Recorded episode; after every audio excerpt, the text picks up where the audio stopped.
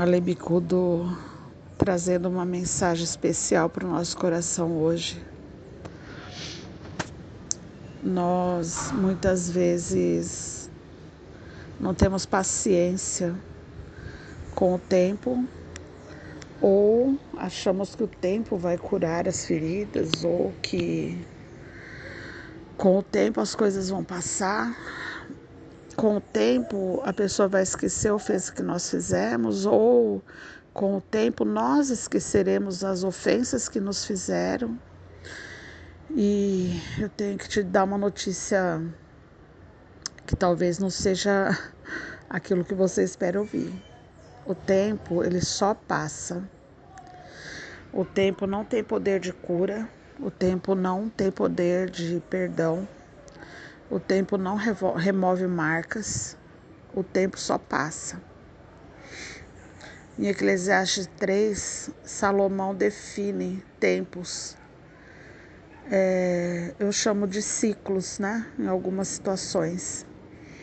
E ele começa dizendo em Eclesiastes 1: Para tudo há uma ocasião certa, há um tempo certo para cada propósito debaixo do céu para tudo, tudo, absolutamente tudo na nossa vida. Existe um tempo. Ele continua: tempo de nascer e tempo de morrer, tempo de plantar e tempo de arrancar o que se plantou. Muitas vezes nós olhamos para isso só como algo natural, né? Há tempo de plantar, eu tenho uma horta aqui em casa eu plantei cebola, estou emocionada com o meu pé de cebola. Mas eu fiz um teste com uma cebola e para mim ela já estava no tempo de colher, porque as folhas estão bonitas, né?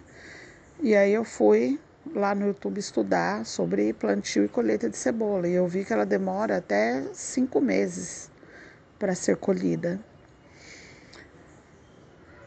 Isso é na no, na nossa vida natural. Porém, nós plantamos é, situações com as nossas escolhas e vai chegar um tempo que nós vamos ter que arrancar.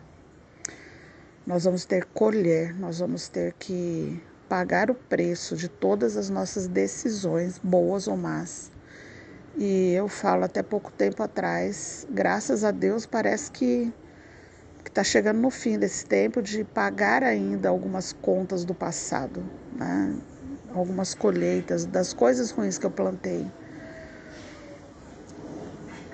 Vamos prestar atenção naquilo que nós plantamos no coração das pessoas, com as nossas palavras, porque no momento de arrancar, no momento de pedir perdão, talvez a ferida esteja muito profunda, as raízes de amargura que nós causamos nas pessoas talvez estejam muito profundas.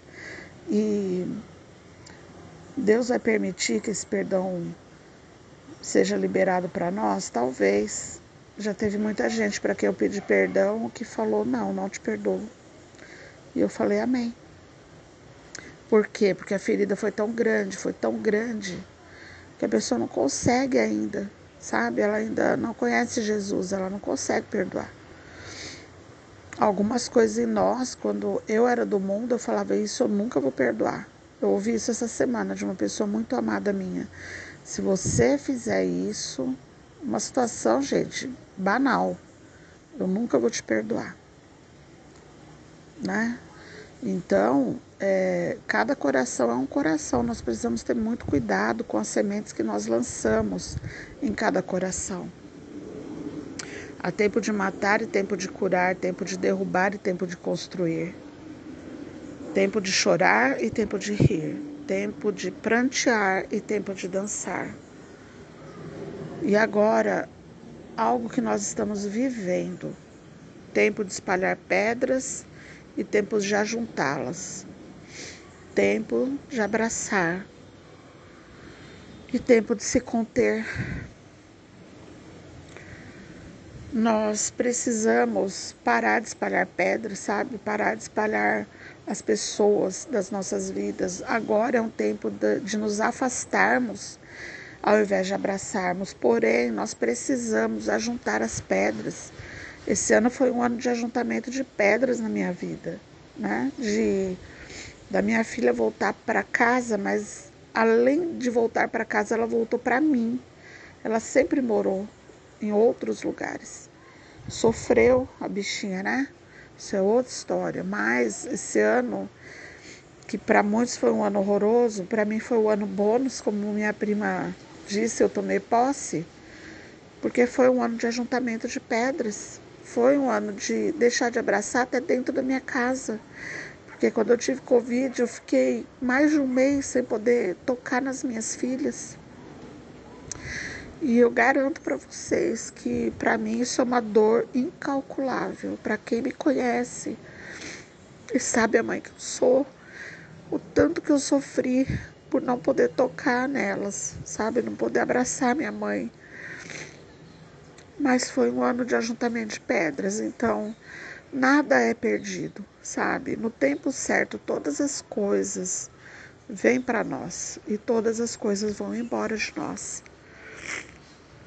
Há tempo de procurar e há tempo de desistir, há tempo de guardar e tempo de jogar fora, tempo de rasgar e tempo de costurar, e há tempo de calar e tempo de falar. Tempo de amar e tempo de odiar. E há tempo de luta e há tempo de viver em paz. É um texto que a gente não precisa nem ministrar, sabe? É, eu estou em prantos aqui, gente, sabe? Porque Deus, ele é tão perfeito, né? Ontem é, acordei, limpei minha piscina aqui, minha piscininha, né?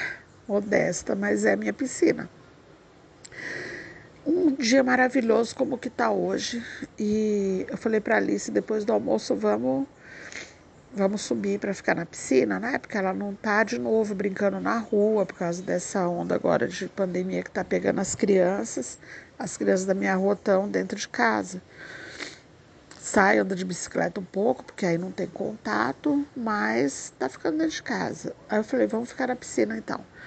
Quando nós subimos, o tempo tava preto minha amiga Kelly falou quando ela vier para o Brasil, ela não quer nem chegar perto da minha piscina. Gente, eu fiquei aqui, ela desceu, né, para tomar um banho, eu fiquei olhando. E eu olhei no horizonte, estava chovendo lá longe. Eu identifiquei a chuva lá longe, que eu sou caipira do interior, eu sei ver quando a chuva está em algum lugar. A chuva veio, mas ela veio numa violência tão grande, tão grande, que eu fiquei assustada de verdade. Foi uma tempestade. E eu falei, de manhã era tempo de piscina, agora não é. Cumprindo Eclesiastes 3. Isso é uma coisa simples, mas que hoje seja um dia. Um dia de entender que Deus fez tudo apropriado ao seu tempo. Deus nunca errou, Deus nunca atrasou. Sabe isso que você está esperando?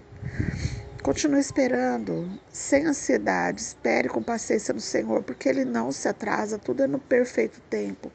Quando eu engravidei da Alice, eu falei: Meu Deus, Senhor, como assim? Eu tenho 44 anos e aí? Eu, como assim? Vai dar tempo de eu criar minha filha, né? Vai dar tempo de eu ver a Alice crescer? E dentro de mim eu tenho que, não, não vai dar tempo, porque Jesus vai voltar antes dela crescer. Tenho isso tão forte dentro de mim. Talvez a nossa geração de crianças não veja o futuro, porque o futuro vai ser na eternidade.